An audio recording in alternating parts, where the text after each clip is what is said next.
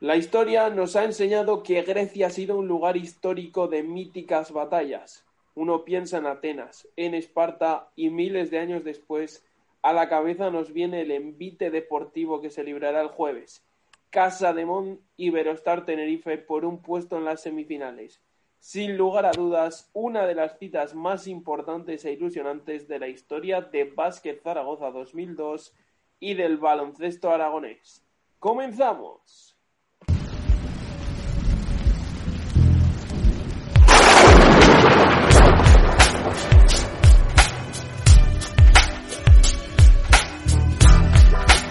Aquí estamos para analizar a los ocho equipos que estarán en la Basketball Champions League y qué mejor que hacerlo con Jesús Mayoral, Básquet en Vena. Un placer de nuevo, muchas gracias por pasarte y a ver, a ver qué nos depara esta ilusionante cita. Buenas tardes, Alex. A ver, ya iremos hablando de todo, ¿no? Poquito a poco. Eso es. Empezamos, si te parece, por, por lo más cercano que es Iberostar Tenerife, un equipo al que quizá, no, quizá no, es, lo que más conocemos junto a San Pablo Uro. Sí, bueno, Iberostar Tenerife, mm, ayer le hablábamos eh, un poco de soslayo. Es un equipo que aunque eh, haya empezado bien numéricamente hablando en la Liga Endesa, eh, yo lo encuentro, lo percibo con, con, más nivel de dudas a nivel de juego colectivo respecto de cómo estaba el año pasado antes del confinamiento, porque el equipo post-confinamiento fue otro, totalmente distinto. Y de hecho creo que Tenerife se parece ahora mismo más a esa versión post-confinamiento que a la, a la que tenía pre-confinamiento. Han añadido a Bruno Fittipaldo a su roster, eh, un jugador que, que, aparte de poder hacer el uno, se complementa muy bien con Marcelino Huertas y está realizando también a veces las funciones del 2, dado la baja de, de Dejan Todorovic y que solamente tienen ahí a Sasu Salin y Alex López para hacer, pero bueno, Alex López no cuenta, realmente es Sasu Salin y Bruno Fittipaldo. Y luego también han incorporado a Tyler Cábano, un 4 que el año pasado era un 4 de nivel en el baloncesto europeo. La han incorporado a cambio de Aaron White, eh, 4x4. De momento no les está dando un rendimiento lo que se esperaba de él. Y luego también a Aaron Dornekamp, tras rescatarlo de Valencia, un jugador que puede alternar las posiciones del 3 y el 4 y, y que bueno, que conoce a Vidorreta y conoce perfectamente el club, por lo tanto ha entrado de pie. Eso y la, la dupla Huerta-Sermadini, pues ya, ya estaría hecho el, análisis de, de Iberostar Tenerife, ¿no? Un equipo realmente duro, realmente interesante, eh, que creo que se guardó armas, igual que pienso que se las guardó Diego Campo en ese partido que se, que se disputó en la primera jornada de liga y precisamente si pasamos el rival puede ser AEK Atenas o, o Nimburg. No sé quién, quién le ves más posibilidades de, de, pasar en esa eliminatoria. Se habla un poco de que AEK es el anfitrión, pero realmente no va a haber público como tal si no me equivoco, así que tampoco importa especialmente. Eh, a ver, AEK de Atenas ha configurado una, una, plantilla con el objetivo de aspirar a todo. Digamos que junto con el Hapoel de Jerusalén y el Iberostar Tenerife son las tres plantillas a priori más potentes que de la final a 8 de la Basketball Champions League. Tenemos a un jugador como como Keith Lanford, ¿no? aunque tiene 37 años, es toda una institución en la Euroliga. Tyrese Rice, que parecía que iba camino de la retirada y de repente ha aparecido esta oportunidad de un nuevo título. Un jugador que ya conocemos, calidad le sobra. Eh, los últimos años, bueno, ha ido, dando tumbos, ha alternado grandísimos años con otros mucho más oscuros, pero bueno, es un jugador que, que no deja de ser Tyrese Rice eh, Matt Loyeski, que, que, algunos conocerán de, de, su paso por la, eh, por la Liga Española. Es un, 3, eh, también muy mayor, 35 años, eh, pero bueno, un 3 potente, con muy buena mano de, desde más allá de 6,75. Y luego por dentro alternan a o Matt o a Vladimir Jankovic, que si no me equivoco es el Jankovic que también pasó por la Liga Española, un buen jugador, y a Yannick Moreira, otro viejo conocido, en este caso de la afición de Murcia, y de la afición de Vázquez Zaragoza también. El, año pasado eh, estuvo en Peristeri, en la Basketball Champions League, eh, haciendo pareja con, Kingsley Moses, que, ahora está en Bilbao. Entonces, bueno, eh, tiene un 5 inicial muy veterano, muy, muy veterano, con muchísima calidad. Y luego en el banquillo, pues claro, pues te encuentras a, a Marcus Slaughter, a Darion Atkins, que le acaban de fichar, a Nicolas Cisis, en fin. Un equipo, un equipo que a priori debería ser aspirante a todo. Con ellos se juntan el, checo de Nimburg, un, equipo checo que, como todos los equipos checos, su base es de jugadores de allí que, bueno, algunos conoceremos del, Mundial o de los Eurobasket a, a a Bogte Hruban, que es un, un 3 con muy buena mano desde más allá de 6,75. Luego tienen también a un, a un pivot ya de 38 años como Peter Benda y jugadores americanos, ¿no? Eso luego lo complementan con un par de jugadores americanos que en principio deberían ser los que llevan las llaves del equipo, como son eh, Harding, que es un base de, de un 85, 22 años, eh, un buen jugador, y eh, Dalton, es un 2-4, que bueno, en principio, en mi opinión, es un equipo que, no debería hacerle cosquillas al, a la ECA en ese, en ese enfrentamiento. Porque luego ya vas al banquillo y sí que han fichado un par de jugadores, a Stephen Zimmerman, eh, tienen por ahí a Luka Rubnik, que algunos lo conoceremos de Fuenlabrada ¿no? y de Forza Lleida, y a Omar Priwit, que es un jugador que ha venido también de Bandirma. Un equipo, ya digo, mezcla de muchísimos jugadores eh, checos con americanos, pero no son americanos de primer nivel europeo. Entonces, bueno, pueden dar la sorpresa, pero en principio, en mi opinión, junto con Dijon, es la plantilla más floja de, esta Final Eight. Huele muy fuerte a Ecatenas, por lo que me comentas. Sí, bueno, ya sabemos que el baloncesto, y más en esta situación, que, no, que no han jugado partidos de competición, que llegan a la Final Eight, todos los equipos un poco o recién empezados, llevan una semana o directamente ni han empezado la competición de su liga. Entonces, claro, en esas condiciones se igualan mucho las fuerzas. Y, aunque a priori AECA tiene una plantilla que es muy superior en calidad, los chicos están ahí por algo. Y, ya digo, no debería, pero, pero bueno, mm, no podemos descartarlos tampoco, aunque yo le, yo le doy un 90% a la AECA de Atenas de estar en la siguiente fase pues un Nimburg AEK Atenas para ir abriendo boca el jueves a las cinco y media, tres horas después, la cita que todos esperamos de Casa de Mon, Zaragoza. El día de antes, Apuel eh, San Pablo Burgos. Empezamos por, el equipo israelí. Eh, el equipo israelí el, año pasado ya era, ya era prácticamente el favorito junto con Iberostar Tenerife, ¿no? Son es un equipo que, dirigido por Katash, por, un entrenador con una riqueza táctica, una de las mayores del, continente europeo fuera de Euroligas. Es un entrenador que, que igual no está queriendo salir un poco de su zona de confort, pero que yo lo veo muy bien para llegar a España. Si España se quisiese abrir al mercado exterior, que eso ya eso daría para otro podcast. Y han mantenido a, su juego, digamos, eh, a sus 3-4, que eran muy potentes, a Suleiman Braimo y a Tasson Thomas. Son dos jugadores que yo ya, cuando estuvo el mercado de, jugadores para Vázquez Zaragoza para el puesto de 4-5, son dos nombres que yo tenía encima de la mesa porque son todo físico, eh, pueden abrir el campo, sobre todo en el caso más de Braimo. Eh, se les ha ido Feldain a, a Betis, si no me equivoco.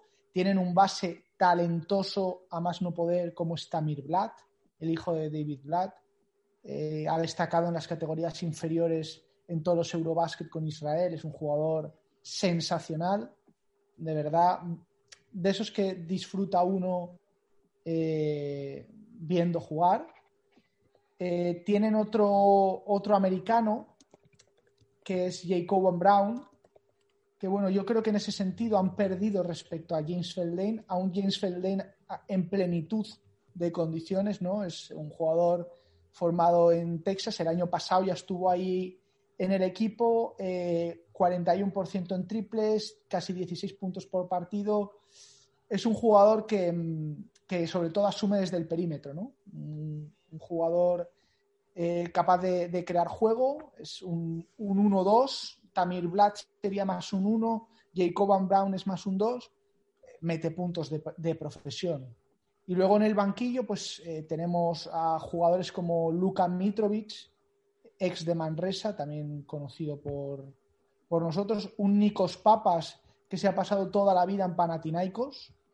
Y luego han fichado pues eh, un par de jugadores, eh, sobre todo uno proveniente de, de West Virginia, de eh, Tariq Phillip, un escolta también con el pasaporte británico, con también capacidad de anotar, y luego lo van mezclando con, con israelíes, ¿no? Malcolm Hill también está por ahí, un jugador que es un alero muy potente, y, bueno, es, un equipo completísimo, completísimo. Quizá les falta altura, si algo hay, de poner en su debe es que excepto Idan Zalmanson, que es un, un israelí que mide 2'6, no hay ningún jugador que supere esa altura en el equipo. Entonces, bueno, en caso de cruzarnos con ellos, Trich Williamson tendría que ser capitán general. Pero bueno, eso ya es adentrarnos mucho dentro de la competición. Eso ya sería meternos, meternos en la, en la gran final. Un equipo que, que tiene muchas variantes, como, como has comentado, que creo que tiene al, algunos jugadores muy conocidos. De hecho, los has hablado de, ellos. Eh, aquí ha jugado y se ha dado a conocer, bueno, se ha dado a conocer, se ha dado a conocer, no voy a decir eso porque es decir una barbaridad. Amar Estudamaya, no sé si tiene referencia, porque por números, yo solo lo sé por números, pero tampoco, tampoco lo hizo mal. No, no, no. De hecho, creo que no se quería retirar todavía a Mar Studemayer, que este año quería seguir. Ah, este año quería seguir. No o sea, tiene. Bueno, tiene 37 palos, tampoco Sí, el año pasado terminó en el Maccabi de Tel Aviv. Este año está todavía pendiente a ver dónde, dónde va a parar, pero bueno, sí, eh, sería otro jugador más que añadir a este equipo, a este equipo mm, israelí que es puro físico, puro físico, no, no altura, quizá no, pero, pero jugadores capaces de cambiar, jugadores capaces de aguantar eh, situaciones de uno para uno, un equipo muy correoso, difícil, difícil. Eh, para Burgos, que es su rival. Hereda San Pablo Burgos. Hereda San Pablo Burgos, un equipo, un equipo que bueno, ya lo hemos estado viendo estas jornadas eh, ha mantenido el talento de Benite y McFadden, aunque se ha ido Basas, han fichado a Alex Renfro. Que mira tú qué cambio, ¿no? Alex Renfro por Ferran Basas. ¿Quién, a, quién lo cambiaría? Y, luego, bueno, pues en el juego interior, eh, a Rey muerto, Rey puesto, eh, Dejan Kravitz, se va Augusto Lima, vuelve, viene Dejan Kradic, un jugador con más registros que el, que el hispano-brasileño. Y, bueno, pues un equipo que, está, que está hecho, ¿no? Yo creo que San Pablo Burgos, si parte con una ventaja, es con que es un equipo que es mm, en mucho, en mucho porcentaje parecido al del año pasado. Siguen con el mismo entrenador, Y yo creo que eso igual les puede dar un plus a la hora de conocerse entre ellos mismos en un torneo tan, corto.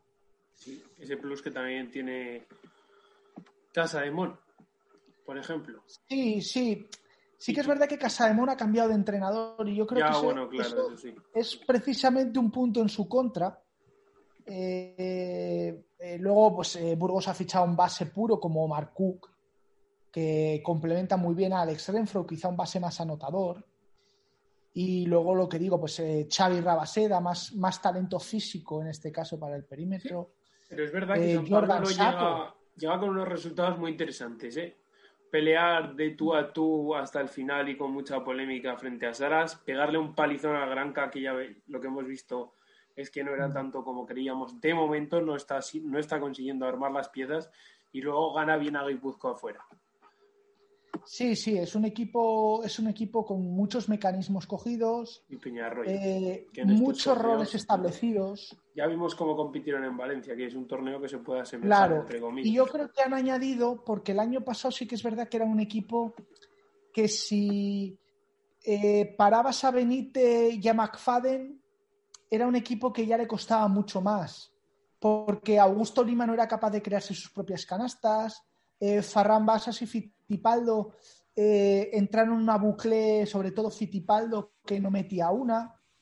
Entonces sí que es verdad que era un equipo con, pocos registros. Luego ya, conforme se fue eh, el Clark en esa vuelta, Jasiel Rivero ha dado varios pasos adelante y la figura de Alex Renfro yo creo que les permite tener un jugador de perímetro que no tengan solamente que parar a Benítez y a McFadden y claro, les da más, muchas más alternativas anotadoras.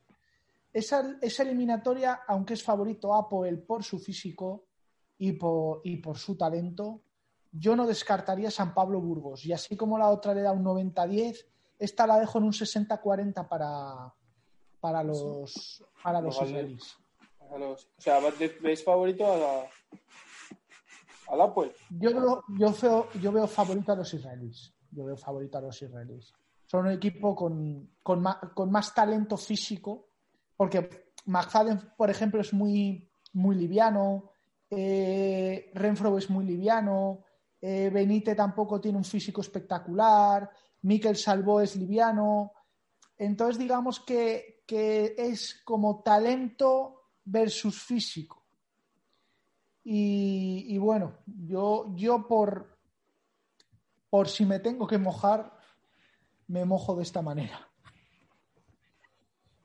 Y nos quedan dos equipos. El Tur Telecom turco de Ankara, que quizá es el que menos nos suena por nombre, diría yo. Sí, bueno, menos nos suena por nombre, pero ves la plantilla y, y átate los machos. Es una plantilla donde eh, no tienen muchos jugadores, porque ya sabemos que con esto, los, con esto en Turquía tienes que tener muchos jugadores turcos y ellos no han decidido tener jugadores de alto nivel, para que nos entendamos, pero en cambio los que tienen, pues eh, por poner un ejemplo, llega Keifer Sykes desde Milán, llega Sam Decker, ex NBA, desde el Lokomotiv, llega Kyle Wilger un jugador que estuvimos prácticamente fichado el año anterior. Era él o Benzin, dependiendo de lo que pasara con Okoye, era él o Benzin. Terminó siendo Benzin. Carl Wilger eh, el año pasado, no me acuerdo, creo que terminó también en Turquía. Y, este año, pues, pues ahí otra vez en el Tour Telecom Ankara. Y el hermano de Dylan Ennis, Tyler Ennis, exjugador NBA, proveniente de los Raptors 905. Eh, bueno, es un equipo que, como vemos, talento tiene. Aparte han añadido a Kamar Baldwin, un jugador de, Butler, directamente traído de la universidad. Mete puntos de profesión desde el perímetro, Kamar Baldwin. Y a ellos, si tenemos que buscar un pivot, pues lo tiene la figura de Michael Eric, ¿no?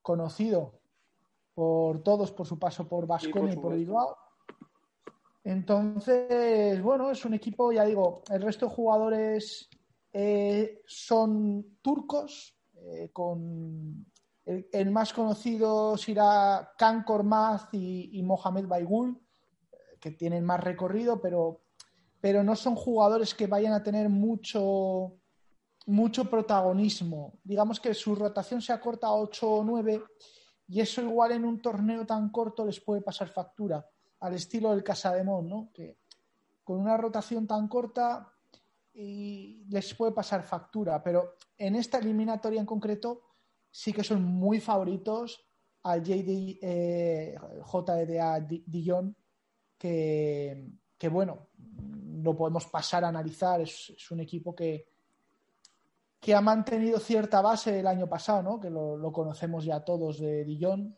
de, enfrentarnos, un par, enfrentarnos, un par, de veces a, ellos. Bueno, mantienen a, su, a sus dos bases, Axel Julian y a, David Holston, dos bases pues eh, pequeñitos, ¿no? Por debajo del 1,85, con mucha capacidad para generar desde el bloqueo directo, tanto para anotar como para asistir. En el caso de Holston, sobre todo para asistir.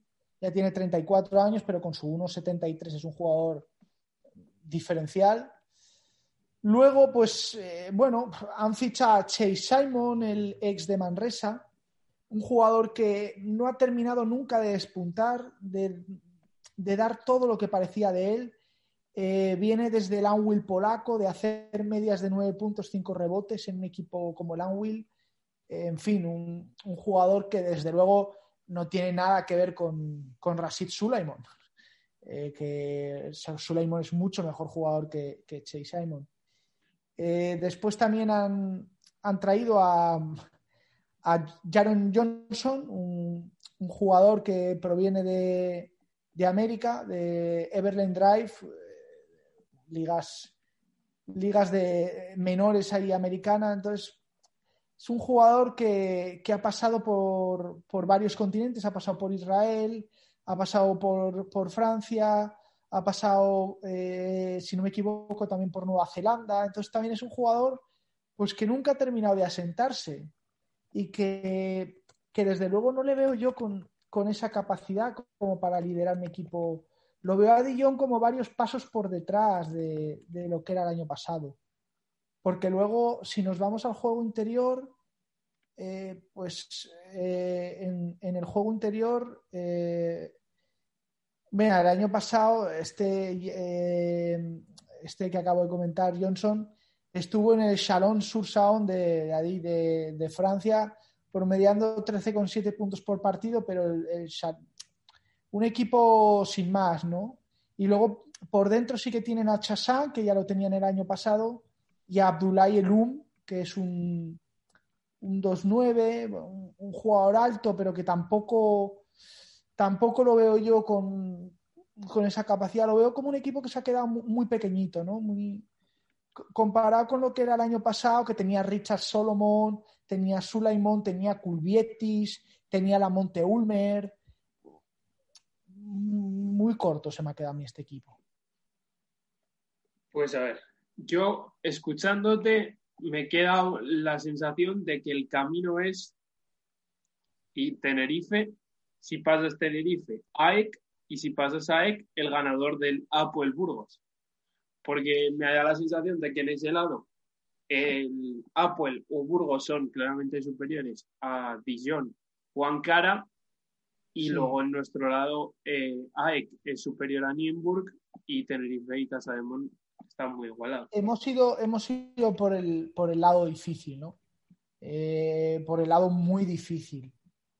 Habrá que ver, eh, no dudo que la preparación que lleve el cuerpo técnico serán muchas horas de vídeo yo creo que tenemos que valorar lo que es para el cuerpo técnico de Casa de Monzaragoza lo que ha tenido que hacer en estas dos últimas semanas. Porque ha tenido que prepararse el partido contra el Madrid, el partido contra Tenerife, el partido contra Gran Canaria, ahora otra vez el partido contra Tenerife, después de ver tres partidos más. O sea, de Tenerife ha tenido que ver el partido que jugamos contra ellos, el de Murcia y el, el otro que jugó, tres partidos más, más luego verse los partidos de pretemporada de los equipos posibles que le puedan tocar. Entonces, noches de insomnio le habrán tocado al cuerpo técnico comandado por Ocampo y con Manu Peña, Sergio Lamúa y, y Nacho Juan y Luis Jiménez, no nos olvidemos, que también hace sus funciones. Eh, y las próximas noches que le quedan son noches de mucho insomnio, sobre todo si pasamos. Entonces, bueno, suerte para ellos. Esperemos que no duerman, porque eso significará que, que hemos pasado al menos una ronda que yo creo que pasar ese partido, estaba ahora revisando, no sabía que había tercer y cuarto puesto, pero aún así, o sea, no es el objetivo, por supuesto, pero cualquier cosa que sea quedar entre los tres primeros de la Champions me parece que es un, que es un éxito, la verdad. Lo, que pasa que, lo que pasa que, claro, si te cargas a Tenerife y pierdes en semis, pues dará rabia. Pero bueno, tienes ese día también para, para pensarlo, para recuperarte, hay ganas, hay ganas, sobre todo hay ganas de, ese partido del jueves que yo la verdad mm, lo afronto con mucha ilusión. Creo que nos podemos llevar una, un buen golpe, pero lo afronto con la, con la ilusión que afrontaba el partido contra Unicaja en, en la Copa, la verdad. Con esa ilusión de, de, que está abierto. Lo afrontaré entrenando. Ya cuando salga ya, ya sabré el resultado. Ojo, eh. Entonces, bueno, me tocará verlo en diferido, claro. Sí, bueno, ya me meteré en Twitter nada más salir a ver cuál ha sido el, marcador. Mañana, el miércoles lo mismo, también me pilla entrenando. El primer partido igual lo puedo ver, pero el segundo complicado. Entonces, bueno, con ganas, ¿no? Con ganas, pero con incertidumbre. Pues vamos a ver cómo sale esta BCL. Así hemos repasado a los ocho equipos aquí en Rugiendo hacia el Olimpo, hacia el acá. Gracias, Jesús Mayoral, Básquet en Vena, un placer. Me queda bastante más claro lo que tiene cada equipo escuchándote. Un abrazo a todos. Muy buenos días, tardes, noches, cuando nos estén escuchando. Viva el básquet, espero que les haya servido esta guía de los equipos de la BCL 19-20 de esta Final Eight que arranca el miércoles. A nosotros nos toca el jueves. Gracias.